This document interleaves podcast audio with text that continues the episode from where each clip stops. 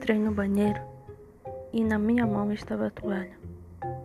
Fecho a porta e começo a me despir, olhando para o espelho, encarando meus olhos, tentando enxergar quem sou, mas o reflexo não me olha de volta.